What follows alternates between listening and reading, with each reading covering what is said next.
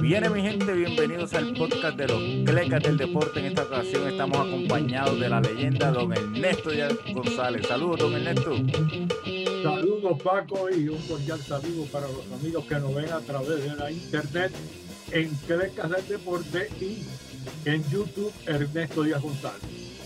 Bueno, don Ernesto, vamos a hablar de los equipos de las grandes ligas que luchan por conseguir una estrella, que luchan por conseguir estos jugadores de impacto y los problemas que eso les causa, las ironías de los presupuestos en el béisbol de las grandes ligas. ¿Qué puede decirnos sobre esto, don Ernesto?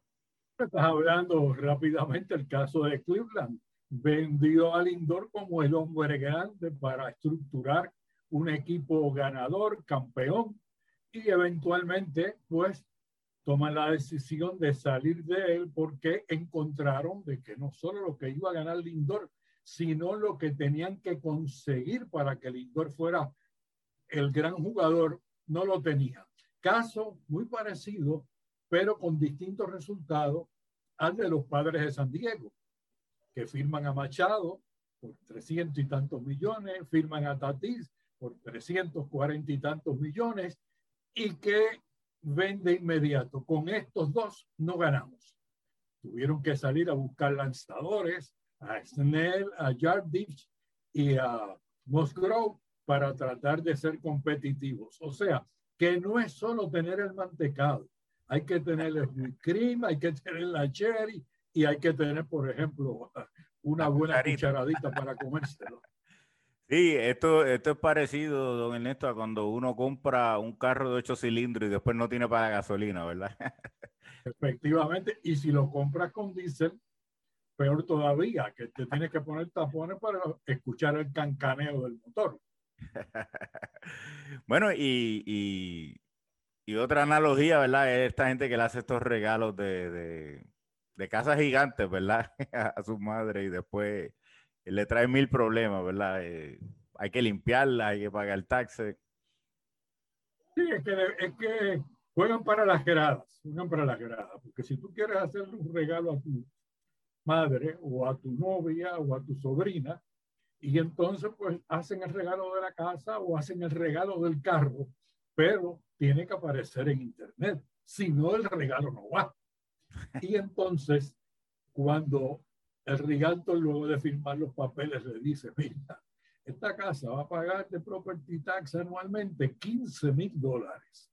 Y el seguro de esta casa son 5 mil 500. Así que recuerda que pagaste por ella medio millón de dólares, pero todos los años tienes que hacer un chequecito a mamita de 20 a 25 mil para que la pueda continuar viviendo.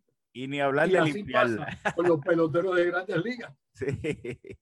Bueno, este, un caso del que podemos hablar bien cercano a la gente aquí en Puerto Rico es el caso del jugador que dicen que no está rindiendo eh, para el contrato que firmó, pero en su defensa su contrato no ha empezado, ¿verdad, don Ernesto? El caso de Francisco Lindor. Bueno, él está con el último año del contrato de Cleveland, 22 millones de dólares, y el próximo año pues comenzará con el bono que va a recibir de los Mets de Nueva York y los 30 y pico de millones anualmente por un total de 10 años y es bueno señalar que él va a tener un retroactivo.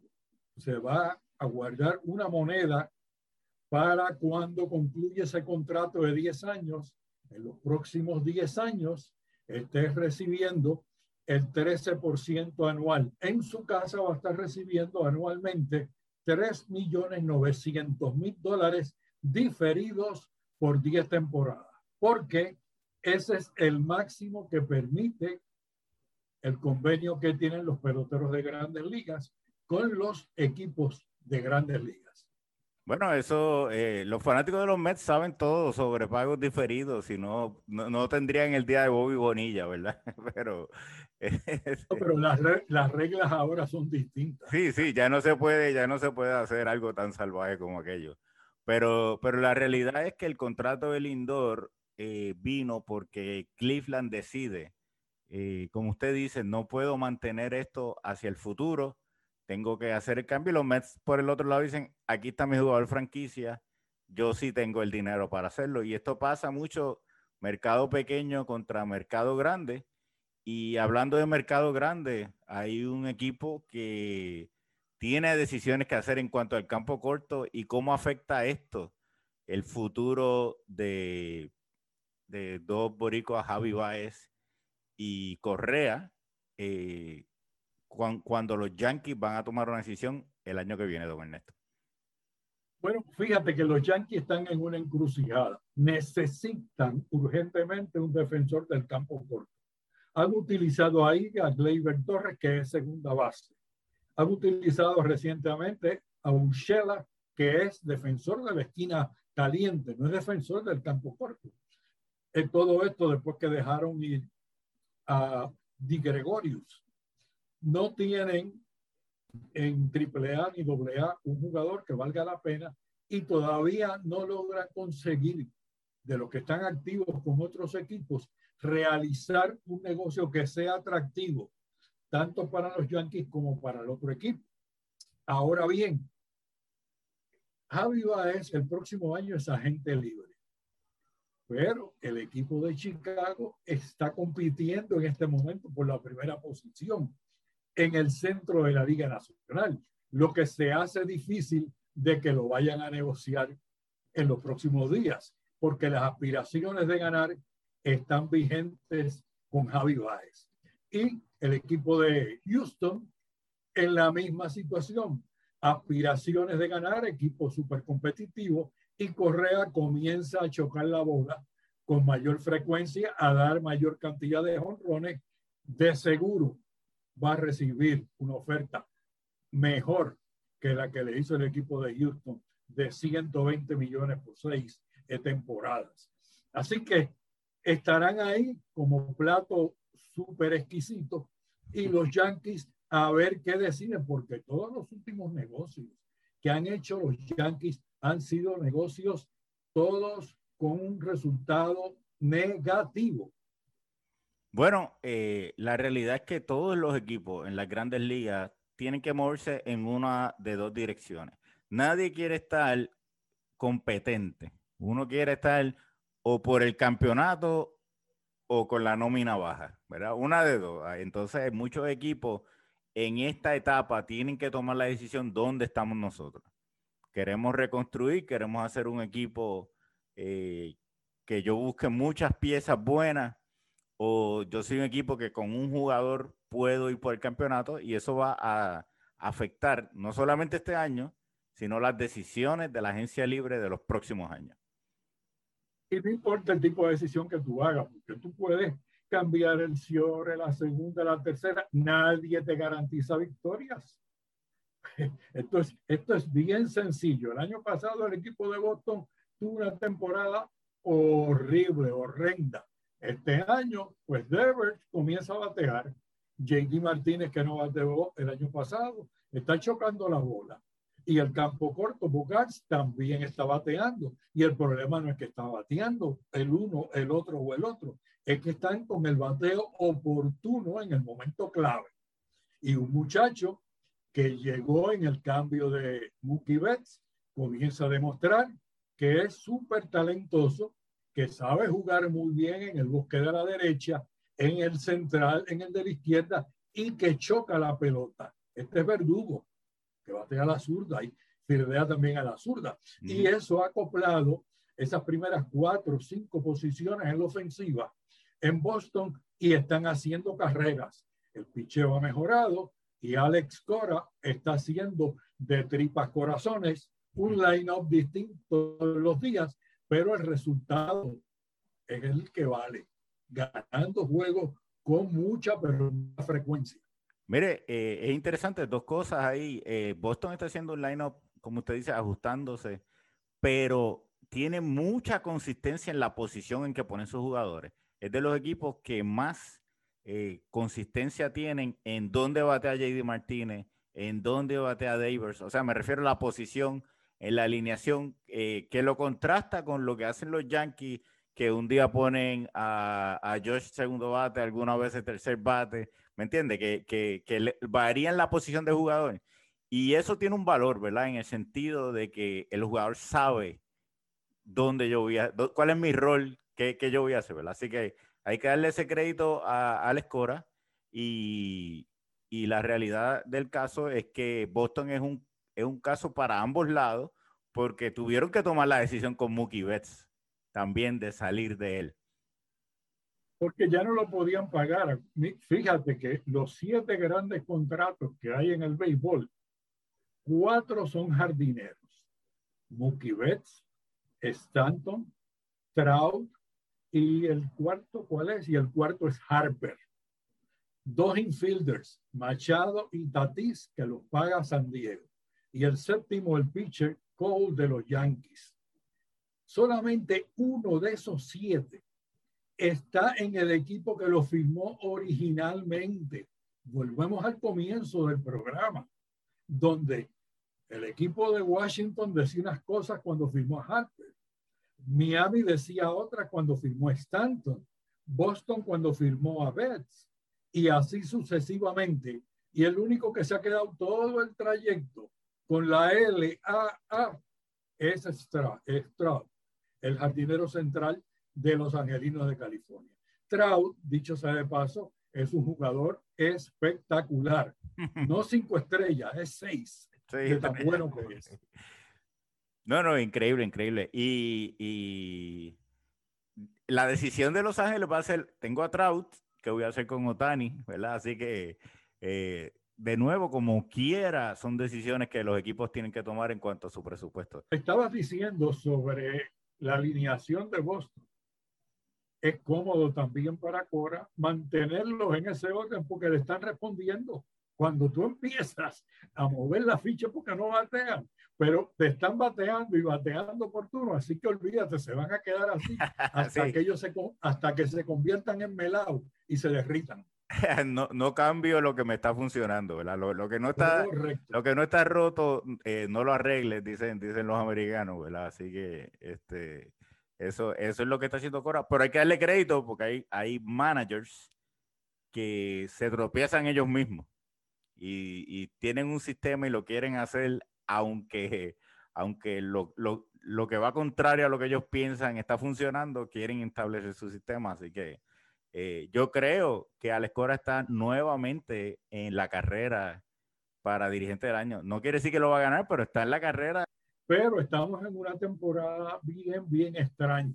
Cuando el bateo colectivo es de 235 esto significa que el picheo es el que está diciendo buenos días, buenas tardes y buenas noches. Ahí, ahí son eh, otros detalles en el béisbol que, que vamos a tocar en, en, otros podcasts. Eh, el béisbol, eh, eso no le conviene.